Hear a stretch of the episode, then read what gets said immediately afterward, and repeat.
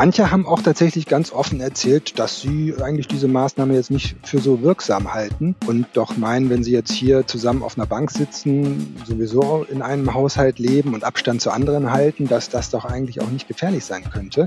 Das erste Wochenende Verweilverbot an der Düsseldorfer Rheinuferpromenade liegt hinter uns. Bilanz.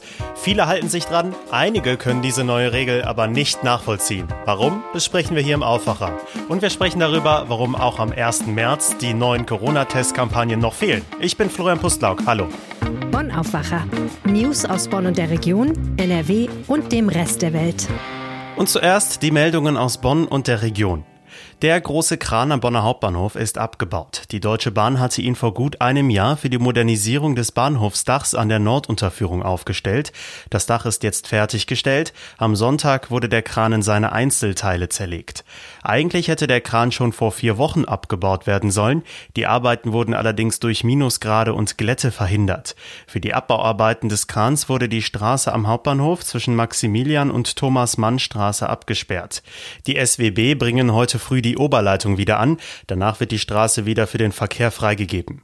Die Dachsanierung lag mit rund 30 Millionen Euro deutlich über den ursprünglich geplanten Kosten. Wie berichtet, weist das neue Dach jedoch undichte Stellen auf. Bei Regen bilden sich dadurch größere Pfützen an den Bahnsteigen. Die Bahn kündigte an, dass die Lecke geschlossen werden sollen. Einen Zeitpunkt dafür nannte sie nicht.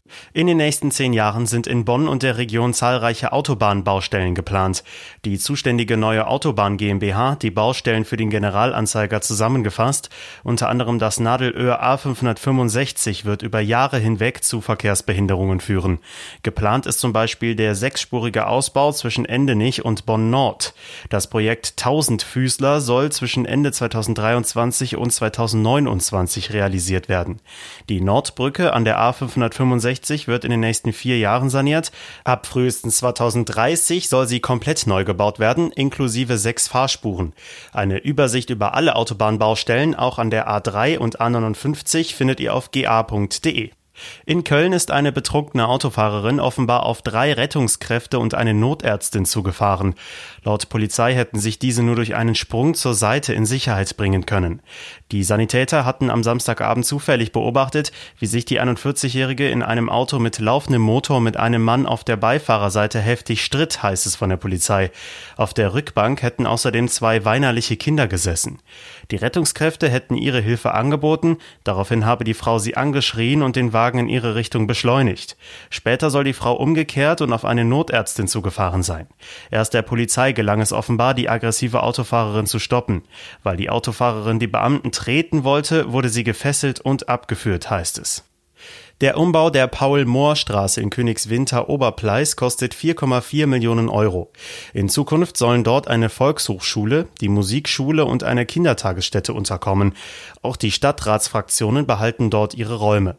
Dieser Teil des Gebäudes wurde schon renoviert. Das Budget wurde zuletzt noch einmal um 120.000 Euro erhöht, weil das Flachdach nicht nur saniert, sondern auch statisch aufgerüstet wird. Dadurch soll das Dach begrünt werden und oder eine Photovoltaikanlage tragen können. Laut der Stadt Königswinter sollen alle Umbauarbeiten im Dezember abgeschlossen sein. Die ehemalige Förderschule des Rhein-Sieg-Kreises wurde Ende der 70er gebaut, 2013 geschlossen und 2015 von der Stadt Königswinter erworben. So, nicht wundern, liebe Hörer des Bonn-Aufwachers, das war Absicht. Wie findet ihr es eigentlich, wenn die Nachrichten aus Bonn und der Region direkt zum Anfang des Podcasts kommen und nicht wie sonst nach den beiden großen Themen? Schreibt uns gerne eure Meinung dazu an aufwacher.ga.de. Wir freuen uns über jede eure Antworten. Rausgehen bei dem schönen Wetter, ja, aber nicht da, wo sehr viele hinwollen. Diese Ansage gilt natürlich überall in NRW, war jetzt in Düsseldorf aber besonders strikt, denn ein Ausflug an die Rheinuferpromenade und in die Altstadt war am Wochenende nur stark eingeschränkt möglich. Das war einigen aber offenbar egal, wie Ortsbesuche der RP-Kollegen in Düsseldorf gezeigt haben. Und dazu gehört Alexander Esch. Hi. Hallo. Erzähl uns mal von deinen Erfahrungen und fass noch mal bitte kurz zusammen, was genau galt denn in Düsseldorf? Das hieß ja offiziell Verweilverbot. Ja, also man könnte fast sagen, man hat so ganz normale äh, Situationen am Rheinufer äh, erlebt und hat eigentlich erstmal auf den ersten Blick gar nichts gemerkt von diesem Verweilverbot, weil sich eben viele da einfach gar nicht dran gehalten haben. Also man sah äh, voll besetzte Bänke, man hatte schon Mühe, äh, eine freie Bank irgendwo zu sehen überhaupt. Auch auf den Mauern haben sich die, Le die Leute niedergelassen. Dieses Verweilverbot konnte dann immer nur so sporadisch durchgesetzt werden, wenn dann mal Ordnungsamt und Polizei vorbeikam und dann eben auch die Leute angesprochen hat. Dann wurden die Bänke dann auch mal geräumt und äh, auch über Lautsprecherdurchsagen lief das. Aber eigentlich dann kurze Zeit später oder auch wenn man dann sich ans andere Ende der Rheinuferpromenade begeben hat, da sah man schon wieder die Leute ganz normal sitzen wie eh und je. Das Ergebnis ist also dieses Wochenendes, viele haben dieses Verweilverbot nicht gekannt oder es hat sie offenbar nicht interessiert, oder? Genau, so ist es. Es ist sehr unterschiedlich gewesen. Tatsächlich haben viele Besucher mir auch erzählt, dass sie tatsächlich nichts davon wussten, obwohl ja wirklich eigentlich alle drei Meter so ein Schild hängt. Aber vielleicht gucken da manche auch nicht drauf. Und äh, manche haben auch tatsächlich ganz offen erzählt, dass sie eigentlich diese Maßnahme jetzt nicht für so wirksam halten und doch meinen, wenn sie jetzt hier zusammen auf einer Bank sitzen, sowieso in einem Haushalt leben und Abstand zu anderen halten, dass das doch eigentlich auch nicht gefährlich sein könnte und äh, zogen dann zum Teil auch den Vergleich zum vergangenen Wochenende. Da war es ja wirklich brechend voll äh, an den Kasematten und an, auf der Rheinuferpromenade, was ja dann der Grund für dieses Verweilverbot auch war. Zu diesen Szenen kam es jetzt auch an diesem Wochenende nicht. Also das ist vielleicht auch eine Wirkung von diesem Verweilverbot, dass es dann doch auch einige Leute abgehalten hat zu kommen. Polizei und Ordnungsamt waren also das ganze Wochenende über im Einsatz, die hatten ordentlich zu tun. War die Stadt denn jetzt insgesamt zufrieden damit? Also die Stadt hält sich noch sehr zurück mit einer abschließenden Bewertung. Gerade jetzt ähm, am Sonntagabend gab es da mal so eine erste Stellungnahme und da betont der Ordnungsdezernent Christian Zaum, dass es eben vor allem darum gegangen sei, diese Szenen vom vergangenen Wochenende zu verhindern. Also dass man auf keinen Fall mehr möchte, dass es eben so voll wird. Und wenn man so will, hat das ja irgendwie auch funktioniert, weil so voll wurde es tatsächlich nicht. Es war aber immer noch gut besucht. Wie man jetzt damit umgeht, dass sich eigentlich so viele überhaupt nicht ans Verweilverbot gehalten haben, was ja dann auch der Fall sein könnte, wenn es mal voll wird. Dazu sagt die Stadt jetzt noch nichts. Man will jetzt da morgen die genaueren Zahlen abwarten. Das muss erstmal gesammelt werden, diese ganzen Einsatzberichte des Ordnungsamtes. Und dann will man genauer überlegen, wie man da im Hinblick aufs nächste Wochenende dann vor allem, denn das Verweilverbot gilt immer nur am Wochenende, freitags bis sonntags, wie man da äh, vorgehen will. Zahlen heißt verhängte Bußgelder oder wie? Ja, genau. Also das, äh, da geht es um die Bußgelder, aber eben auch um, ja, um die Erfahrungsberichte, die die, äh, die, die Ordnungsamtmitarbeiter dann wahrscheinlich weitergeben werden. Denn es ist wohl so gewesen, dass Bußgelder noch gar nicht verhängt wurden bei Verstößen gegen das Verweilverbot. Ich habe das auch erlebt. Das waren immer sehr freundliche Hinweise. Gehen Sie doch bitte weiter und stehen Sie doch bitte auf. Und dem sind dann auch die meisten wirklich sofort nachgekommen. Aber Bußgelder sind noch nicht verhängt worden. Das ist tatsächlich eher bei der Maskenpflicht der Fall gewesen, weil es die ja auch schon länger gibt. Und also da muss man auch sagen, da, da hat vielleicht jeder zweite eine Maske auf da an der Rheinuferpromenade. Da ähm, geht das Ordnungsamt doch ein bisschen strenger schon vor, weil das auch offenbar länger schon bekannt ist, dann diese Regel. Und da hat man vielleicht so ein bisschen so eine Karenzzeit eingebaut jetzt bei diesem Verweilverbot. Was sind denn jetzt die Lehren aus diesem Wochenende? Also wenn ich so höre, was die Menschen sagen, klingt das noch nicht nach Corona-Leugnern, sondern eher nach einigen, die Regeln für übertrieben halten, neben Abstand, Kontaktbeschränkungen und so. Das ist natürlich jetzt keine repräsentative Umfrage gewesen, aber das klingt für mich doch eher nach, irgendwann reicht es auch mal. Ja, so ein bisschen den Eindruck habe ich auch. Also, dass da manche einfach den Sinn dieser Maßnahme jetzt in diesem Moment nicht nachvollziehen können. Ne? Das, also im Ganzen äh, kann man natürlich verstehen, warum die Stadt das gemacht hat. Aber wenn ich natürlich da zu zweit jetzt auf einer Bank sitze, um mich rum ist jetzt direkt erstmal keiner, dann frage ich mich natürlich schon, warum äh, soll ich jetzt hier verscheucht werden? Ne? Da kann ich so, so ein bisschen diese Zweifel auch dann nachvollziehen an der Stelle. Das ist wirklich schwierig äh, für dich zu beurteilen noch, wie man da vielleicht auch äh, das Vorgehen noch verbessern kann. Weil unterm Strich würde man ja sogar mit diesem Verweilverbot gar nicht verhindern können, dass es wieder sehr voll wird an der Rheinuferpromenade. Es ist ja nicht verboten, dahin zu gehen. Also es könnte ja sein, dass äh, es trotzdem voll wird und die Leute sich wieder aneinander vorbeidrücken an den Kasematten, wo es ein bisschen enger wird und so, obwohl man sich nicht hinsetzt. Deswegen bin ich mir auch noch nicht so sicher, ob man da nicht vielleicht, ähm, weil sie noch einen, noch einen anderen Weg finden muss, dann im Fall dessen, dass es zu voll wird, vielleicht doch einige Ein- und Ausgänge dann auch besser zu kontrollieren, vielleicht keine Menschen mehr reinzulassen, quasi auf die Rheinuferpromenade. Aber das ist jetzt auch so ein bisschen ins Blaue gedacht. Es ist halt tatsächlich ein Problem, wenn man so mit der Holzhammer-Methode auch vielleicht vorgehen muss in dieser Pandemie. Lockdowns äh, sind ja eigentlich auch nichts anderes, weil man es eben auch nicht genauer weiß, wie, wie man es so ganz fein tariert äh, ausrichten soll. Und ja, das wird spannend zu sehen sein, wie die Stadt damit jetzt umgeht diese Woche. Vielen Dank, Alexander Esch. Gerne. Der 1. März ist ein wichtiges Datum. Warum hört ihr später noch hier im Aufwacher?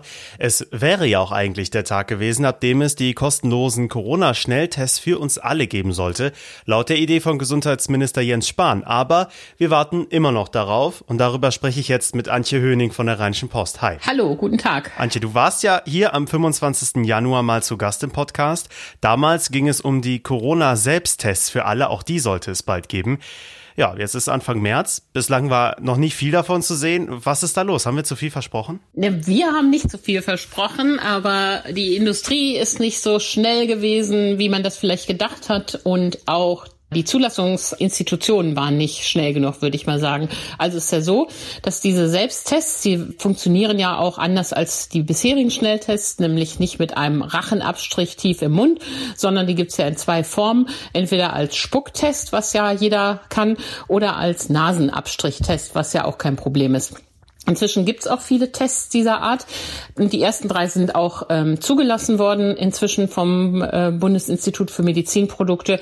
Und jetzt ist es tatsächlich nur noch eine Frage von Tagen, bis die auf den Markt kommen. Also zusammengefasst, es hat einfach länger gedauert, die zuzulassen und deshalb sind wir noch nicht so weit, wie wir eigentlich sein wollten, oder? Ja, genau. Die TÜV und DEKRA, das sind solche Institutionen, die die zulassen können, die haben halt äh, lange Wartelisten gehabt, berichten die Hersteller. Und äh, das Bundesinstitut hat eine Sonderzulassung möglich gemacht, die schneller gehen soll, auch schneller geht. Ähm, aber die mussten aus ihrer Sicht eben gründlich prüfen, ob die auch sicher in der Anwendung sind. Das heißt, ob die Leute auch wirklich vernünftig den Speichel, den Schleim sich da aus der Nase holen. Denn ähm, niemand hat ja was von einem Test, der falsche Ergebnisse anzeigt. Und das haben die ausgiebigst getestet.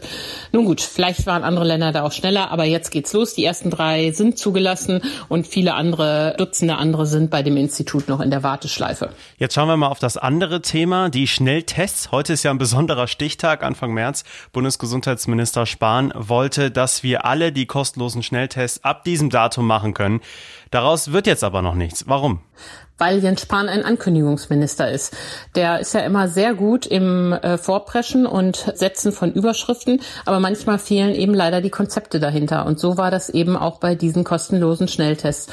Damit man das erstmal versteht, dabei ist ja daran gedacht, dass man in die Apotheke, in ein Gesundheitsamt oder in eine Zahnarztpraxis geht, wo die Experten einem dann da so einen Schnelltest abnehmen. Die gehen dann mit dem Stäbchen in den Hals, Rachenabstrich oder tief in die Nase, Abstrich und nehmen den Schleim und dann kommt der in so eine Testkassette nach 15 Minuten hat man das Ergebnis. Soweit alles gut. Den müssen nur weiterhin Profis beziehungsweise medizinisch geschultes Personal abnehmen. Die Tests gibt's ja schon, die sind ja schon seit längerem im Einsatz, kosten aber bisher. Und Jens Spahn wollte sie für alle kostenlos machen. Das ist nett gemeint, nur ähm, solche Geschenke müssen natürlich organisiert sein. Und da ähm, war offenbar weder das Verteilungskonzept noch das Finanzkonzept klar. Und da haben die Länder ihn also gebremst. Jetzt sitzen die ja am Mittwoch wieder zusammen, Ministerpräsidenten und Kanzlerin. Und dann kommt das Thema auch wieder auf den Tisch. Tisch. Aber er war da einfach wieder voreifrig und hatte kein gescheites Konzept. Also bei den Selbsttests konnte der Ankündigungsminister, wie du gesagt hast, Spahn nichts dafür. Bei den Schnelltests aber schon? Auf jeden Fall. Das ist ja so ähnlich wie bei den FFP2-Masken. Da wollten sie ja der älteren Bevölkerung was Gutes tun äh, und die verteilen. Und das hat ja nachher zu einem unglaublichen Bürokratietiger geführt. Da haben sie ja die Maskengutscheine, die mussten ja auf Bundesdruckereipapier gedruckt werden. Da geht's um Beträge von 10 Euro. Das war ja alles total lächerlich. Wo man auch leider sagen muss, die Ankündigung, wir schenken euch Masken, war schön.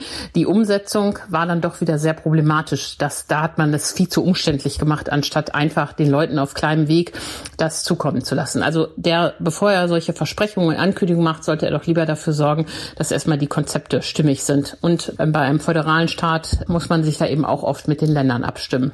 Also der Plan ist ja, alle können kostenlose Schnelltests machen lassen und die Selbsttests super günstig kaufen. Aber was würde uns das genau bringen? Ja, die Tests würden uns einen großen Schritt voranbringen in die Freiheit, ähnlich wie das Impfen. Stell dir vor, du willst deine Oma besuchen und machst vorher einen Schnelltest, um einfach mehr Risiken auszuschließen. Man könnte Schulkinder und Lehrer viel häufiger testen.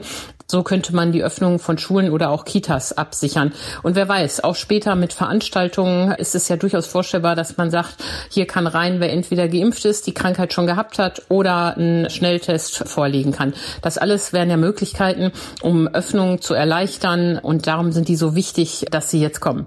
Die Kanzlerin tritt ja schon wieder auf die Bremse und sagt, also auch mit Schnelltests kann man nicht Wunder erwarten. Wir können nicht rasant schnell deshalb öffnen. Das kann alles sein, das sind alles ja auch Fragen der Übergänge, aber in jedem Fall geben Tests etwas mehr Sicherheit als vorher. Und gerade beim Thema Schulen, die ja dringend geöffnet werden müssen, wenn wir die Kinder nicht verlieren wollen, wären sie ein gutes Mittel, um diese Öffnungen abzusichern. Und im Übrigen, andere Länder sind da viel weiter. Österreich stellt den Menschen regelmäßig so und so viel Tests zur Verfügung.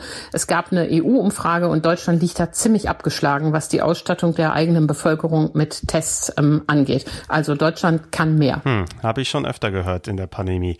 Mal eine blöde Frage. Wenn wir Selbsttests hätten, Wofür bräuchten wir dann eigentlich diese Schnelltests noch? Gute Frage, sehr gute Frage. Wenn wir Selbsttests hätten, bräuchten wir nicht mehr die Schnelltests, die von medizinisch geschultem Personal gemacht werden. Genau richtig.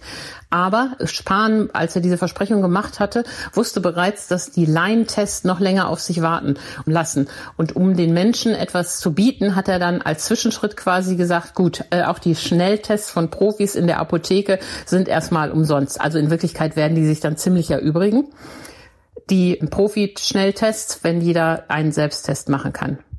Aber muss man auch wissen, das entbindet übrigens niemanden, ähm, wenn er ein positives Testergebnis hat, wenn er also Corona hat. Er muss sich melden. Er muss sich beim Gesundheitsamt melden, damit die das erfassen können. Und er muss dann auch nochmal einen PCR-Test machen. Das sind ja die aufwendigen Labortests, um dieses Ergebnis abzusichern. Also wer den Schnelltest nutzt, geht damit auch die Verpflichtung ein, einen äh, umfassenden Test zu machen für den Fall der Fälle. Aber ich glaube, dazu sind wir alle bereit, wenn wir dadurch ein bisschen mehr Freiheit wiederbekommen. So, lass uns mal jetzt nicht im Ankündigen probieren, sondern mal im Vorausblicken. Wann könnte es denn soweit sein mit dieser Testlösung? Also wirklich realistisch? Ich glaube, das wird jetzt recht schnell gehen. Vielleicht können die sich ja am Mittwoch schon auf ein ordentliches ähm, Konzept einigen. Die Selbsttests, das liegt ja jetzt in der Hand der Unternehmen, die da ihre Zulassung haben, das jetzt an den Markt zu bringen. Und wie gesagt, viele sind da auch in der Pipeline. Das wird ganz schnell gehen. Die kostenlosen Schnelltests, das ist eine Länderorganisationssache, aber ehrlich gesagt, die sind ja dann gar nicht mehr kriegsentscheidend. Wenn die Selbsttests kommen, ist ja das die Hauptsache. Vielen Dank, Antje Höning, und bis zum nächsten Mal. Gerne. Und die Themen könnten für euch heute auch noch interessant sein. Heute ist nicht nur der meteorologische Frühlingsanfang, sondern auch ein wichtiges Datum für alle Friseure in NRW. Die dürfen ab heute wieder öffnen, natürlich weiter unter strengen Hygienevorschriften. Die Salons waren seit Mitte Dezember und der Verschärfung des zweiten Lockdowns geschlossen. Der 1. März ist auch ein wichtiges Datum für den Verkehr in Düsseldorf. Die umstrittenen Umweltspuren werden wieder aufgelöst. Alternativen für bessere Luft in der Stadt sollen zum Beispiel flexible Ampeln und deutlich mehr ausgebaute Radwege werden. Es war ein Rückschlag für die Olympiaträume in NRW. Vor dem Wochenende wurde bekannt, dass der favorisierte Austragungsort der Olympischen Spiele 2032 beim IOC offenbar das australische Brisbane ist. Heute äußert sich der Deutsche Olympische Sportbund zur Zusammenarbeit mit der Bewerbung der Rhein-Ruhr-Initiative. Heute ist auch noch ein Jubiläum, aber natürlich ohne große Feier. Die Wuppertaler Schwebebahn ist vor genau 120 Jahren in Betrieb gegangen. Sie gehört weiter zum öffentlichen Nahverkehr in Wuppertal, auch wenn sie wegen Reparaturarbeiten derzeit nur am Wochenende unterwegs ist. Kommen wir zum Wetter. Es geht auch zum Wochenstart mit viel Sonne weiter. Am Niederrhein und auch im Ruhrgebiet sind ein paar Wolken mit dabei. Ansonsten bleibt es sehr freundlich bei 11 bis 13 Grad. Morgen ist es überall sonnig und angenehm und ein Tick milder noch bei um die 15 Grad in der Spitze. Allerdings sind die Nächte recht kühl und es könnte auch morgens noch vereinzelt frostig sein. So bleibt es zumindest vorerst bis zur Wochenmitte. Das war der Aufwacher am 1. März am Montag. Sagt uns gerne, wie ihr die Folge fandet, wie ihr den Aufwacher findet. Immer gerne per Mail an aufwacher.rp-online.de. Wir freuen uns über eure Meinungen. Ich bin Florian Pustlock. Ich wünsche euch einen schönen Tag. Ciao. Mehr Nachrichten aus Bonn und der Region gibt's jederzeit beim Generalanzeiger. Schaut vorbei auf ga.de.